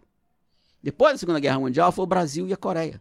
O Brasil chegou no final da década de 70 ali, cabeça com Até cabeça com 80, a Coreia. Até 80, exatamente. Depois, pode, não vai dar tempo para discutir o que, que, porque que abriu a brecha a partir de 85. Mas se você olhar a taxa de crescimento da, da Coreia e do Brasil, se você olhar o padrão de industrialização da Coreia e do Brasil, vai ficar muito parecido, entendeu? É, tem, tem peculiaridades importantes, tem peculiaridades importantes, eles têm empresas nacionais, a gente nunca teve. Eles tiveram apoio dos Estados Unidos por causa da Guerra Fria, a gente nunca teve muito. Tem peculiaridades, mas se você olhar assim, o resultado final, esquece, tipo, o marciano chega aqui, olha para a Coreia o Brasil em 79, é troço parecido tá? No sentido de estrutura produtiva, alguma coisa do gênero. É, é, é, e depois, então, não é que a gente é um ferrado, que a história inteira nossa foi um desastre. Não, não é isso. Nós temos o BNDES. O BNDES é um banco tem uma capacidade técnica, tem, tem recursos, que é um troço muito grande, entendeu? Que é a China faz igualzinho o Banco de Desenvolvimento depois. Nós temos um grande Banco de Desenvolvimento com isso, com, com capacidade financeira capacidade técnica. Então não é uma, uma coisa qualquer, tá? É, e aí, só fazendo então a propaganda institucional, a gente tem lá no centro celsofurtado.org.br várias coisas. É, e a gente vai ter uns congressos depois, se vocês quiserem me receber aqui para fazer propaganda.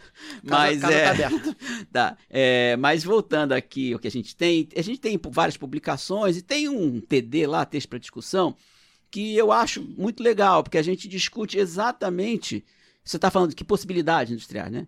E a gente discute exatamente uma, uma espécie de casamento de políticas industriais com políticas sociais, tá? É, porque, de fato, o nosso sucesso foi feito a despeito da população brasileira. Então ele teve crescimento, teve crescimento inclusive tecnológico, mas com uma urbanização lixo, com uma educação lixo, com uma, tudo muito... Aumento brutal da desigualdade. Aumento da desigualdade, principalmente no período dos anos 60, por causa lá do negócio de combate à inflação, etc, etc. Então, é, é, é, é, a gente fez um desenvolvimento a despeito da população, tá?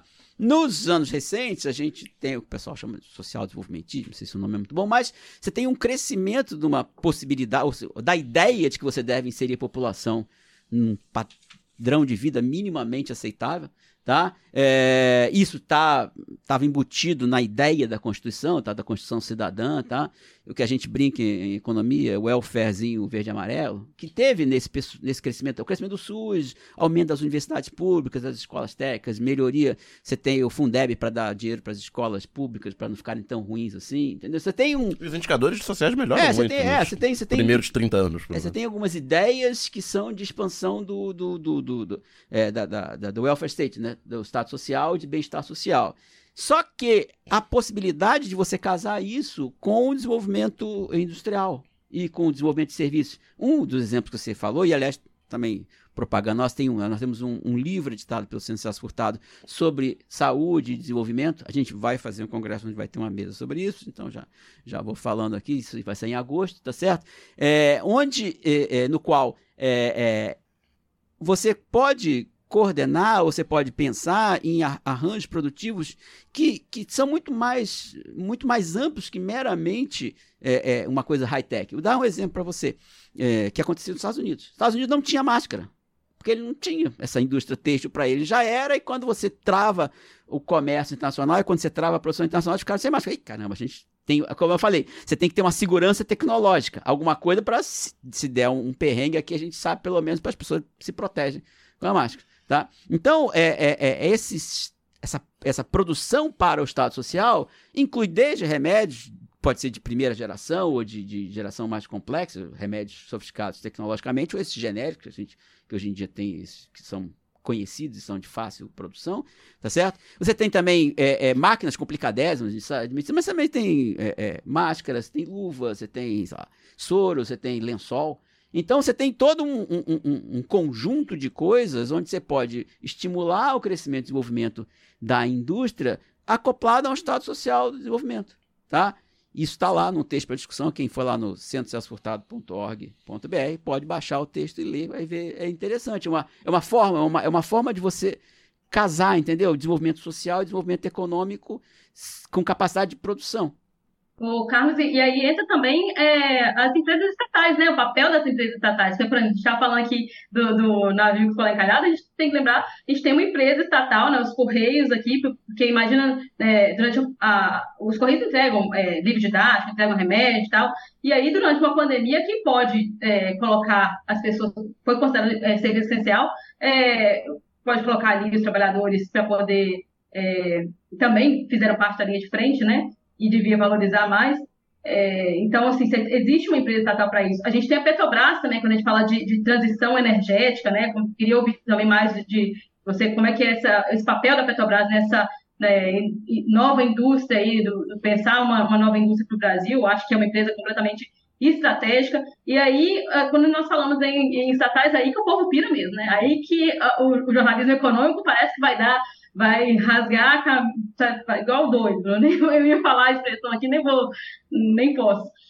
Mas é, te ouvir mais sobre isso, assim, também sobre ah, o papel estratégico das empresas públicas, porque é, não tem um contraponto, né? A gente só ouve falar que é ineficiente, que é defasado, que é uma coisa é, que não, devia mais existir. Aí, quando a gente fala de industrialização, pensa-se logo né, na- no incentivo né, privado e tal. Mas lembrar que, é, eu sempre falo aqui, sempre cito os Correios, que eu, que eu trabalho muito com o pessoal dos Correios.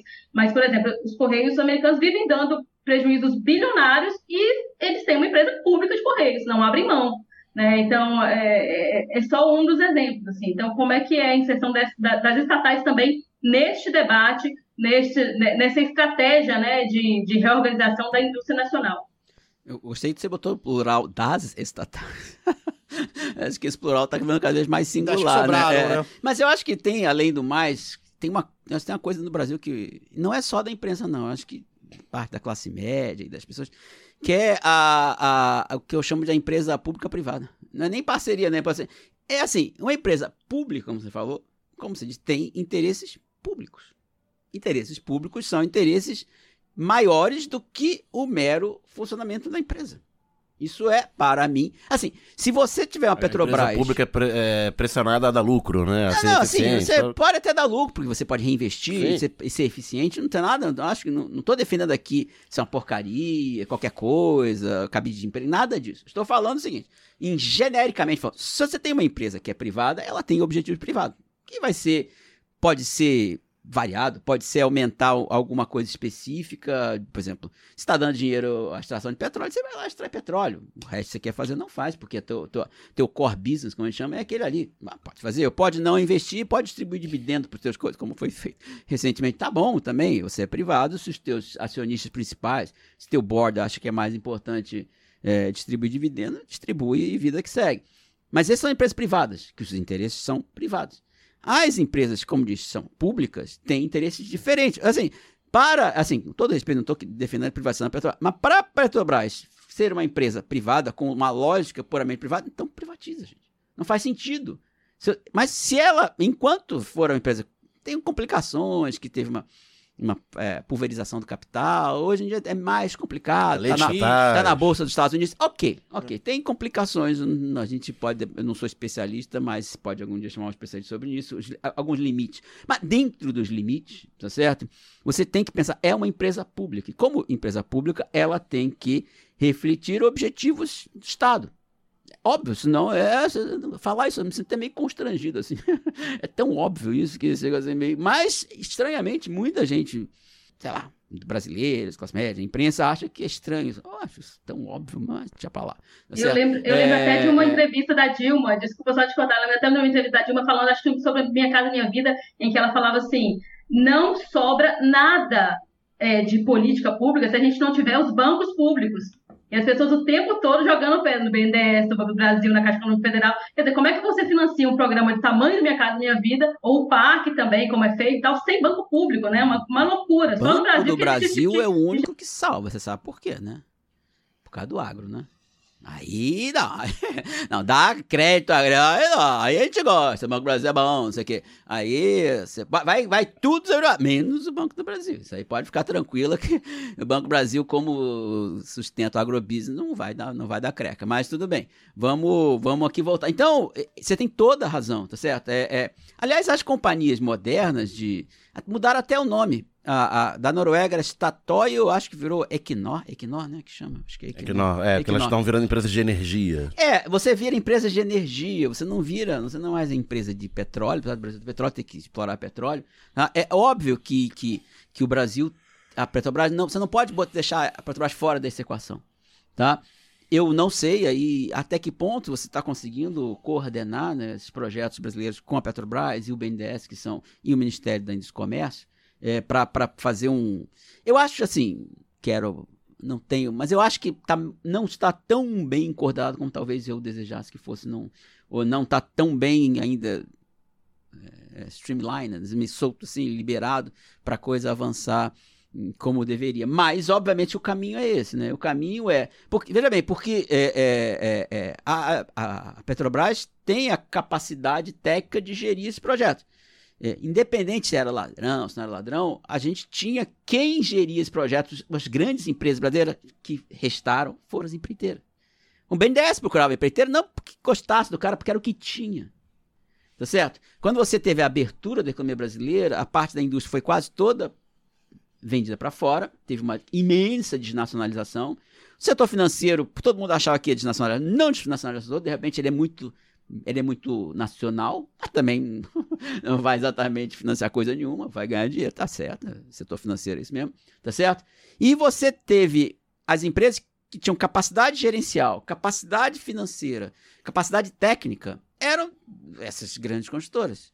Porque elas, como qualquer grande construtora do mundo, ela atende os objetivos do Estado. É essa aspecto. Promiscuidade é normal, gente. Pelo amor de Deus, você faz. Qual é o grande fazedor de obra do mundo? É o Estado, por definição. Tá certo? Então, essa proximidade que tem e essa vantagem que você vai ter, sempre tem, e você com isso tinha essas estruturas, que são estruturas de gestão, são estruturas técnicas e são estruturas financeiras grandes. Quando você meio que desmonta isso aí, porque você quer que os outros façam para você, tá certo? É, é, você perde essa, essa, essa perna. Então, o que aumenta ainda mais a, necessidade de empresas grandes, porque, gente, não existe. Aqui, eu me lembro quando eu era criança, o negócio small is beautiful. o pessoal era revoltado contra o capitalismo, assim. É, mas mesmo o socialismo, as empresas da União Soviética eram pequenininhas. Não, eram, as empresas da China, quando Mao Tse Tung fez pequenininha, porque tinha medo da guerra nuclear e tinha que fazer umas, uma siderúrgica pequena, era uma desgraça. Quando acabou isso, eles fazem umas empresas gigantes. Porque, você- gente, economia é escala. Para meus alunos de primeiro semestre, falo falar, uma coisa esqueçam- chamada escala. é, esqueçam qualquer coisa que eu ensine aqui, as bobagens que eu falo de futebol, de cinema, não sei o quê, mas não esqueçam, tá certo? Que economia, existe uma coisa, economia chamada retorno crescente de escala. E todas as, as firmas eficientes no mundo, eu falo, quantas fábricas tem de avião no mundo? Duas. Quantas eh, de fábrica de carro no mundo? Eu falo, tem, tem mentira, porque a Chrysler, não sei o que, é uma só. É, uma só. É uma só, entendeu? Então, é, a escala e, e que você vai concentrar, concentrar é, faz parte do capitalismo. É. Você concentra para ficar com uma escala gigante. Então, se a gente tiver umas escalinhas, tá certo? Não vai para lugar nenhum. E, infelizmente, ou felizmente, não vou fazer julgamento aqui, é a escala grande no Brasil, quem tem é a Petrobras. Tá certo? Eu não sei quem poderia tocar. E aí, pessoal, ah, não, sou contra campeão nacional. Então, deve ser vascaíno, né? Que maldade com a nossa Mas eu sou, eu sou Vasco. Olha Então, aí, ó. é auto- é autocrítica tá certo? É, Tão então, cobrado autocrítica. então o, cara, o cara não consegue nem ser campeão, da, da- da- campeão nacional da Série B, não, é menos até. Não é nem campeão internacional, é só Nacional, campeão nem nacional. nem nada. né? Não, é só. tá certo? É só com milagre de tu você. Então, entendeu? É, é, é, é- então você. é, então você não pode pensar em, em- ter uma empresa que. é, Não, você vai proteger. Você, ai, vai proteger, vai dar dinheiro, aí você cobra. Você tem que ter controle social, você tem que ter rigor na aplicação do serviço público, mas não. Sabe, não vai ser diferente. Ah, você pode fazer isso também. Você, você criou um campeão nacional, que é que não foi só com o BNDES, tá? com essa JBL, eles foram ser campeão mundial. É, eles foram. Eles, eles, são, uma, eles são uma empresa americana. Ganharam, ganharam nacional, ganharam Ganharam, brasileiro, agora ganharam Libertadores, disputaram o Mundial. Disputaram o Mundial e ganharam. Ganharam, né? E é o mais- então, então, eu acho que essa é, é- é uma. Essa, a empresa estatal tem que ser privada, na sua lógica, estranho. Você não pode ter empresa grande, você não pode tentar conglomerar, é estranho. As empresas muito grandes que têm algumas relações promíscuras, mas é que tem que quebrar, aí fica meio complicado. Não pode nada, né? Porque você não tem instrumento. Não. Você não tem instrumento para fazer política industrial. Você tem que ter instrumento e, e empresa e escala. E eu lembro também de, de uma coisa que me chocou muito, assim, porque dessa destruição que tentaram, né, da, da Petrobras, é, lembro de declaração cínica do, do ex-ministro Paulo Guedes falando que não, porque veja só, para que, que a gente vai investir na Petrobras se hoje nós estamos discutindo é, combustível, né, que, de, não não é e tal, e economia, e economia verde, não sei lá. Quer dizer, você é, tem um negócio que pode, inclusive, te ajudar a fomentar esse, né, essa mudança da matriz energética, mas você não vai usar. Pelo contrário, até você vai deteriorar, você vai sucatear, né, como o Bolsonaro teve todo um, um plano privatista aí, tentaram, passou inclusive o projeto de privatização dos Correios, tentaram sucatear e vender um monte de coisa da, da Petrobras, refinaria, que agora está sendo retomado, e para isso, é engraçado que para isso a, a nossa empresa fecha os olhos, né? Isso não é atentar contra o patrimônio nacional. Da contra o patrimônio nacional é o discurso da corrupção, é aquela coisa. E aí me, me- eu, eu lembro que eu olhei isso assim falei, gente, é um nível de cinismo tão grande de um cara dizer um negócio desse, quer dizer, é um patrimônio do povo brasileiro e o cara não tem vergonha de sucatear e de dizer que a gente deve sucatear em nome de um projeto que a gente nem tem com o que fazer, né? Ou seja, eu poderia usar essa empresa estrategicamente, mas nem, nem vou usar porque não, o discurso aqui é, é da economia limpa, verde e tal. É uma coisa que, assim, só mesmo em meio de Brasil para ter um pensamento desse que não faz o menor sentido. Não, é, é óbvio que eu não sou especialista, né, mas é, acho que mesmo não sendo especialista, é óbvio que isso é uma tran... o nome é transição. Transição, eu, eu, eu também é outra coisa lá nas minhas aulinhas que eu falo é sobre é sobre matriz energética, né? Eu falo que não, na verdade, a primeira matriz energética foi, foi madeira, né? Carvão é, vegetal, depois teve carvão mineral e depois teve é, é, petróleo, né? São as, três ondas. Mas se você reparar bem, ah, você- primeiro que você não acaba. Tem carvão até hoje. É óbvio, cada vez menos carvão por causa. Mas você tem carvão em, em siderurgia utilizado. Bom, não tem como não ter siderurgia.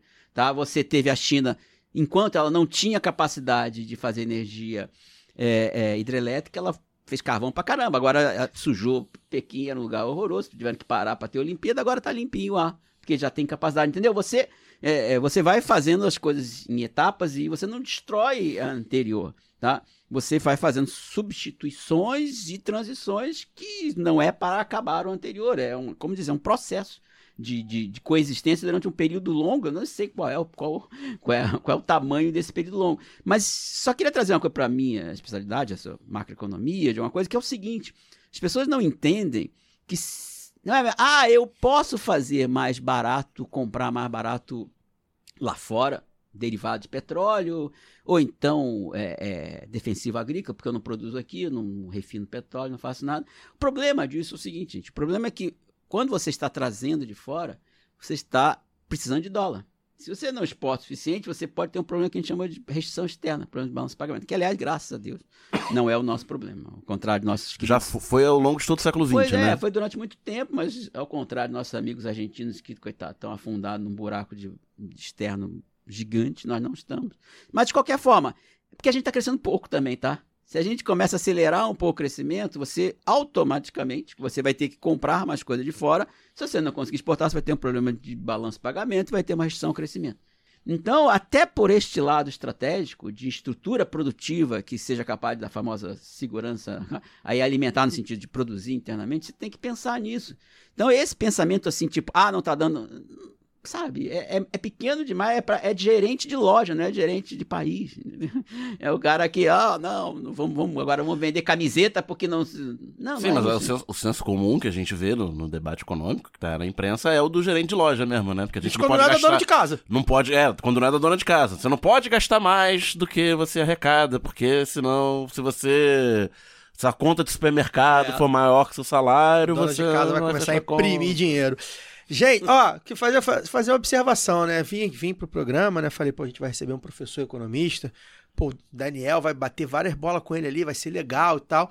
Craque do jogo ali de novo, ó. Luara Ramos. Cara, na semana passada ela já brilhou, recebeu vários elogios na- nas redes sociais, que- dos quais eu concordo, diga-se de passagem. E aí eu falei, pô, Daniel, né? Pô, vai ficar o Daniel, o professor lá, pô, trocando várias figurinhas. E a mulher veio preparadíssima, porra, show de bola. Luara, realmente eu sou muito teu fã, cara. Você aqui abrilhanta Obrigada, essa obrigada, mesa. Mesmo de desordem aí na telinha, você abrilhanta a mesa. Gente, a gente tá na última curva, né? É, programa, professor, ótimo, excelente. Pô, uma aula mesmo, assim. Eu gosto muito de, de ouvir é, economistas, como o Daniel, que eu ouço aqui também, que, que falem de- falam de uma maneira clara, né? Porque a economia, assim como o direito e outras ciências, elas são feitas é, muitas vezes para as pessoas não entenderem, né? para serem dominadas por poucos. Então, acho que a gente cumpriu aqui um papel, a gente tem muita coisa para falar. Voltará aqui certamente, porque acho que sobrou muita coisa, acho que o papo foi bom. A gente vai voltar aqui para falar de economia, para falar do Vasco, para falar Não, do que. Se melhorar. É, vai melhorar, vai melhorar. Pior não fica. Mas antes da gente. É, sempre pode ficar. Antes da gente. Semana que vem tem. Marcílio Dias e Vasco, hein? É, pô, só faltava Vira essa Perder lá, pelo hospital. Perder pro hospital, Marcílio Dias. É. Pra quem não é do Rio, tem um hospital É, da aeronáutica, da- né? da Da, Marinha. Marinha, da É. Marinha. É, vou mandar um beijo aqui pra galera. É, coloque aqui, por favor, gente, é, de onde vocês estão. A gente teve bastante like, a gente teve bastante comentário, bombou. Algumas das questões aqui a gente abordou. é, o Igor Chagas, que até deixou aqui um, um superchat pra gente, pediu pra falar do bebê, pediu pra falar da caixa. A gente pincelou aqui. Falaremos é, num, num próximo programa. É, o Lui, nosso, nosso camarada, pediu pra falar da Petrobras. Falamos da Petrobras. É, teve uma pergunta do Danilo muito boa, de uma conjuntura um pouco mais política, sobre intervenções imperialistas. Acho que a gente pode falar também sobre isso depois. Acho que eu gostei muito dessa pergunta, queria ter feito, mas agora também não dá tempo. Mandar um beijo aqui pro Felipe Bularmac, que deixou aqui um capilé para engajar no podcast favorito.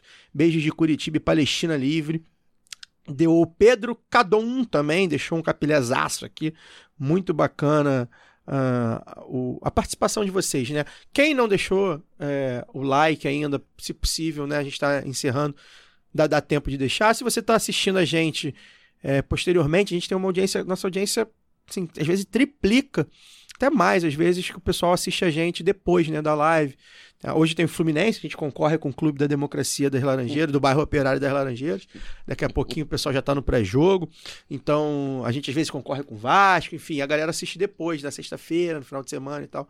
Então lembra lá de deixar o like, comentar é legal também que, que vocês acharam do programa, enfim, dar, dar, dar dicas sobre outros, eh, outros assuntos que a gente possa abordar com o professor numa próxima vez que ele vier. Foi bem bacana a participação de vocês mesmo. Eh, repito, deixem aí de onde vocês são, que no final eu vou falar. Professor, muito obrigado pela sua presença. Acho que a gente conseguiu abordar um pouco do que a gente gostaria aqui. É óbvio que o tema, como os temas que a gente trata aqui, eles não são temas que se esgotam em uma hora e meia, evidentemente. Né? É, Mas uma ótima pincelada. foi, foi, acho que foi ah, um começo ótimo. Queria que você deixasse aí é, o seu recado final, o, o- O site, né? o site, enfim, seus inscritos e tudo mais. Se- Sei que tem o canal do Instituto de Economia também, que eu É. vejo coisas lá de vez em quando, da UFRJ. E o senhor queria ser boa noite. O seguinte: o senhor tem aqui no seu currículo um negócio que, que achei curioso, que a professora Maria da Conceição Tavares, para quem não sabe, não sei se o senhor acompanha as redes sociais, ela é considerada uma, uma como se fosse uma diva pop, né, da economia. Virar, filmaram Ela é as aulas loba. dela na, Uni- na Unicamp nos anos 90 e Isso. isso viralizou. É, trechos, né, editados viralizaram recentemente no Twitter. Ela é, uma, ela é o que o pessoal tá chamando de loba hoje em dia, né? Aí aos 95 anos é a isso, Conceição... Gil? É a Aos loba. 95 anos ela virou... Ela virou O um lobo é o cara que é bravo. É, que uma tá- mulher acima de tudo e tal. certo. que ela é mesmo. Queria que você falasse como é que foi, como é que, como é que foi tem- estar, estar lá com ela, né, ao vivo. Por, Você acabou não falando, ele foi orientando. foi da orientando, né? Foi orientando. E obrigado, é. boa noite. Pois é, a Conceição é. é pra falar pra ela é uma, é uma alegria muito grande. Só. Já que vocês falaram esse negócio pessoal, eu vou dar a minha. É, eu, eu, na verdade, eu não sou economista de, de, de- de graduação, eu fiz química. E só que eu assistia às palestras de dois, dois economistas muito que me marcaram muito. Um era Conceição e outro é o professor Carlos Lessa. Tem um livro, acho que está na Fundação Perseu Abramo, Carlos Teodoro. sobre Carlos Teodoro Francisco Machado Ribeiro de Lessa. É o homem com o maior nome dos economistas brasileiros aí. É, Nome aristocrata. Nome aristocrático, exatamente. E o professor Carlos Lessa, assim, por falta de bom senso, resolveu me, me adotar e eu virei economista por causa dele, tá certo? E tem esse livro onde eu escrevo um artigo sobre um livro dele muito importante, que é o Castro Lessa, que é o professor Barros de Castro, meu professor também. É, e a professora Conceição, eu ficava vendo aquela ela berrando, eu achava aquilo maravilhoso. Mas, mas apesar, a professora Conceição é o seguinte: a Conceição tem aquele negócio dela de, de berrar, e te dar bronca, não sei o quê. Mas, é, bom, bronca mesmo, porque orientando ela tinha que ouvir cada coisa. Hoje eu, tava, hoje eu tava me lembrando uma das broncas, eu tava. Uma delas falou assim: Você, você quer? Xingava você. Aí assim, assim, você é burro. Ela falou assim: Não, burro não. Você até que burro não é. O que é pior ainda, porque é vagabundo. Ela mandou, ah, tá bom, vocês não têm razão. É, mas é, essas pessoas, assim, a Conceição, o, o, o Castro, o professor Lessa, e, são, são as pessoas que, que no Brasil eles, eles, eles pavimentaram um terreno que economistas como eu e muitos colegas meus no Instituto de Economia, da UFRJ, também tem o Unicamp, em muitas instituições pelo Brasil. E, bom, e o Centro, bom, o Celso Furtado, que é o, a Conceição, tinha um carinho gigantesco pelo Celso Furtado, era o mestre dela, era a Conceição, era, era o Furtado, entendeu? Então era uma coisa muito. Se falasse Furtado para ela. Bom, e eu, eu só para dizer, pessoal, eu sou hoje em dia, estou lá no Centro Furtado, sou presidente lá, mas eu comecei com ela porque ela foi dar um, um curso sobre o Celso Furtado. Ela fez questão que quando o centro foi fundado pelo Lula, que houvesse um curso sobre ciência furtado. Eu sou assim, Carlinhos, que é a portuguesa, Carlinhos, eu vou dar um curso. Aí, tá bom, eu quero você com Como? Por quê? Porque eu vou falar uma coisa e você dá as aulas. Era mais ou menos o seguinte, ela falava essas coisas dela, essas ideias brilhantes, não sei o quê, uma segunda-feira e na outra eu ia lá. No página 8, o Celso Furtado disse. Organizado. Era, assim, era o chato e a, era assim, entendeu? O chato e, e a estrela. Mas é, se, se gostar, a gente se gosta muito. É, porque tem essa. Mas eu acho que o que fica mais, e eu acho que as pessoas têm que se tocar, é que mais além dessa, dessa, desse, desse espírito dela, que é único, né? Nasceu desse jeito dela e pouca gente vai, muito pouca gente vai conseguir esse poder de comunicação. Essa, é, é tem muita, muita ciência por trás e tem, e tem uma abordagem que é distinta da abordagem que é, que a gente chama main, main, mainstream, dominante, e que não é, atenção, não é inflacionista, não é, é, tem ciência, tá, gente? Tem, tem, a gente escreve artigo, dá um trabalho danado, a gente manda para congresso, a gente tenta Você ser é coerente. matemática de formação, né? É, é, eu sei um pouquinho de matemática, meu amigo diz que eu sou ruim, tem razão, mas tudo bem, mas eu tento pelo menos. É, é, é, então, é, sabe, não é, não é, não é chutar, não somos só nós. Não.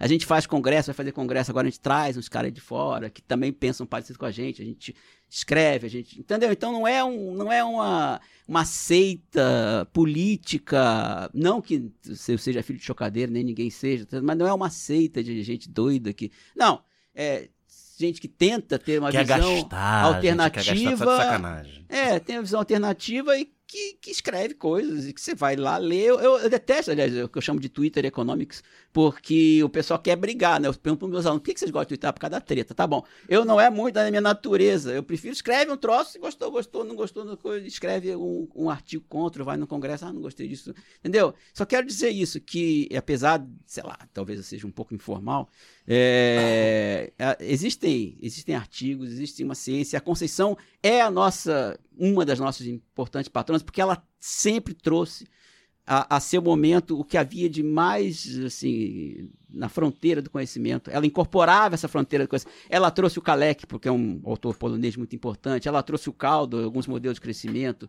O Steindl, desculpa, ela trouxe para cá. Então, sabe, não é a coisa que vem da cabeça sai berrando, feito. Não, não. Isso aqui a gente faz, tenta fazer, é, tenta fazer ciência e com isso mais uma visão alternativa e uma visão alternativa que tem, digamos assim, é, é, é uma possibilidade de, de, oferecer ideias distintas daquelas dominantes que, e que aí se entra a política. Se vai entrar uma ou vai entrar outra, faz na eleição. Entendeu? Se for se eleição, você fazia um concurso, igual professor universitário. Vai o presidente, ó, oh, vê o currículo, como é que é, dá uma aula boa, você vai. Não, não é isso.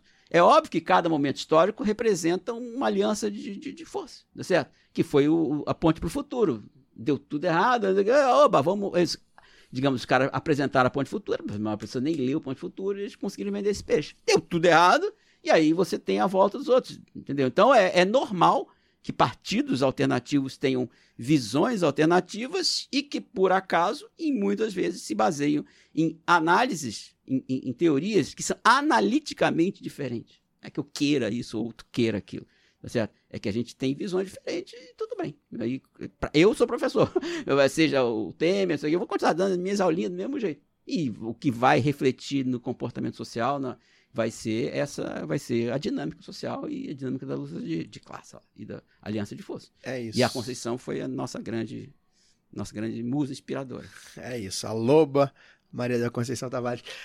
A esquerda faz ciência, né, Daniel? Socialismo faz ciência, comunismo faz ciência, social-democracia faz Mar... ciência. Gente, Marx né? era economista, É, era um bicão. A gente, a gente faz ciência também. Dani, obrigado. Até semana que vem. Obrigado, obrigado a presença do professor Pincos. Obrigado até semana que vem. Luara, craque do jogo, como sempre, tá brilhando, setinha pra cima, tá em grande fase. Boa noite, até semana que vem. Obrigado, tá? Ô, Caio, você tá muito contenta. Eu fiquei emocionada aqui, viu? Ah, que É. chora não pra não borrar a maquiagem. Ah, eu fico, eu fico, eu fico feliz, assim, porque a gente, já, já falei isso outras vezes, né? A gente que faz é, comunicação alternativa e também aí falando como, como mulher, às vezes rola uma insegurança. Então, eu vejo, até brinquei com, com, com o Carlos, né? Que às vezes eu fico com esse receio, sabe, Carlos, de, ai, será que eu tô falando muito? Ou será que eu tô falando de algo que eu desconheço? Mas é um assunto que eu gosto bastante. Então, os assuntos que eu gosto, eu procuro é, me, me inteirar ali, me formar, ler sobre, formular também, porque apesar de, de não ser da academia, é, vamos assumir aí os nossos postos de intelectuais orgânicos, né, porta-vozes da, da, da nossa classe. É, então, fico muito feliz. E aí eu queria mandar um abraço, porque eu, eu recebi muito carinho essa semana, realmente. Aí. Então, falamos de economia, mas falamos de samba também, é, com, com alguns, alguma, algum fundamento. E aí queria mandar um abraço, abraço para Juliana Marins, que comentou lá no, no grupo do Conselho Editorial, para o Júlio também, que falou que ia acompanhar hoje a live aqui. É, eu vi um comentário da, da Ursal Princesa do Sul, aqui do Espírito Santo. Então, pessoal de Cachoeiro, um grande abraço aí também. Igor Chagas e Pedro. É, um abraço para vocês. E fico, fico realmente muito feliz assim e quero sempre tentar estar tá, à altura do que é o lado B, do que o lado B me proporciona em termos de, de é, conversas aqui, como com o professor Carlos hoje, com os companheiros e companheiras que falam com a gente, tanto no conselho, no Twitter, mandam mensagem. É sempre muito gratificante, porque permite novas conversas, permite que a gente se forme, forme essa grande comunidade que pensa, que formula, que faz ciência e que traz esse contraponto tão importante, né, Caio? Porque a gente não pode mais ficar ouvindo é, é, e subestimando também tantos nossos pensadores. Foi um grande prazer ouvir, ouvir o Carlos aqui hoje, como é um grande prazer saber que a gente tem gente do nível de Celso Furtado no Brasil, de Lélia Gonzalez, sabe, intelectuais que, que, que para fora são, são vistos como referências, mas às vezes aqui dentro mesmo a gente Sim. subestima esse valor, ou acha que está tão à margem que não deve ser, ser é, contabilizado no debate, não deve ser levado em conta, né? E eu acho isso problemático, porque impede que a gente pense o que não foi tentado ainda. Né? A gente já viu que deu errado. E estão dando burro em ponta de faca até quando? Eu quero saber quando é que a gente vai tentar o que a gente sonha, né? O que a gente formula, o que a gente está tá pensando é, de diferente. Então, mais uma vez aí, obrigado a todo mundo que, que fortalece o lado B e ao próprio lado B aqui por nos proporcionar momentos como esse com o professor Carlos e com todo o pessoal que ficou até agora na live com a gente. É isso. Outro dia eu tava vendo o professor Milton Santos falar, né? Pessoas que estavam aí há 40, 50, 30, 20 e pouco, 60 anos. Não, não, Milton Santos foi recente, mas outros os citados aqui, né? E a gente vê o cara fala, caraca, esse cara tá falando, ou esta mulher está falando, né? Faz- Ainda não, tá, tá tudo ali, né, ainda, né? A intelectualidade tá ali, é claro que as coisas mudam e tal, mas tem tá ali, é porque é isso, tem estudo também. Obrigado, Loba Luara Ramos. Relembrando, deixa a Giovana tá rindo aqui pra caramba aqui. Não é Loba não é, Giovana? A Luara é Loba. Relembrando a você, deixa o like. Se você tá vendo depois, deixa seu comentário, seu feedback, compartilha nas redes. Pra gente é muito importante esse engajamento. A gente gosta de, de ler e ouvir também o que vocês falam. Pro Fábio, o nosso camarada que tá sempre comunicando com a gente, tem que ler teus e-mails, Fábio. Pode mandar e-mail, vou botar em dia aí a leitura dos e-mails. Para você que está no podcast tradicional, você pode avaliar também, tem plataformas que deixam, você pode deixar lá o comentário, fazer uma avaliação. Muito obrigado para você que ficou aqui com a gente nessa live. Obrigado aos ouvintes do podcast. Semana que vem a gente volta o formato tradicional, podcast no feed, forte amplexo. Até lá. Valeu!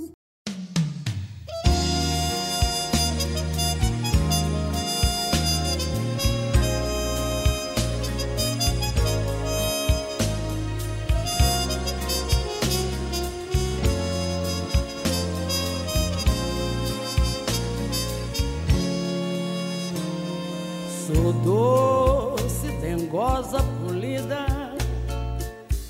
Fiel como um cão, sou capaz de te dar minha vida.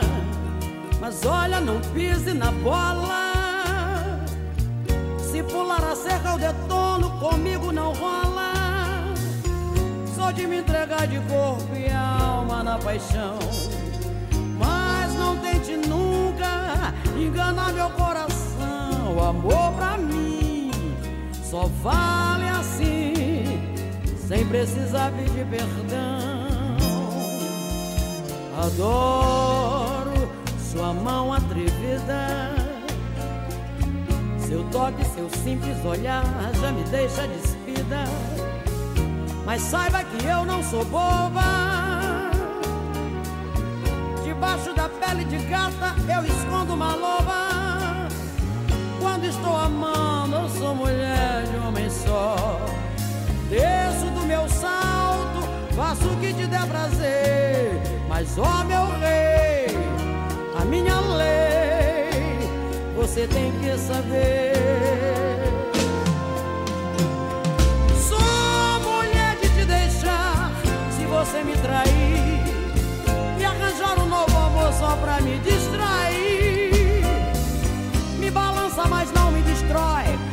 Chumbo trocado não dói.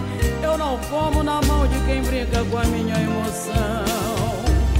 Sou mulher capaz de tudo pra te ver feliz, mas também sou de cortar o mal pela raiz. Não divido você com ninguém, não nasci pra viver no harém. Não me deixe saber ou será bem melhor pra você me esquecer.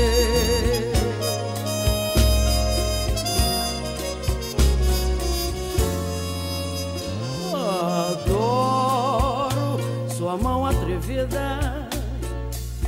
Seu toque, seu simples olhar já me deixa despida. Mas saiba que eu não sou boba. Debaixo da pele de gata eu escondo uma loba. Quando estou amando, sou mulher de um homem só. Desço do meu salto, faço o que te der prazer. Mas, ó meu rei, a minha você tem que saber. Sou mulher de te deixar se você me trair e arranjar um novo amor só pra me distrair. Me balança, mas não me destrói, porque chumbo trocado não dói. Eu não como na mão de quem brinca com a minha emoção.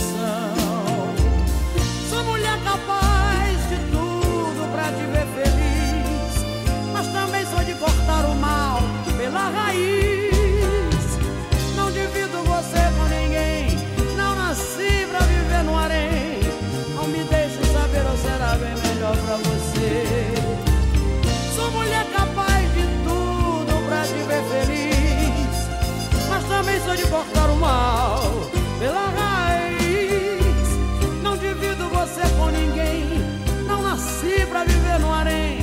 Não me deixe saber ou será bem melhor pra você me esquecer.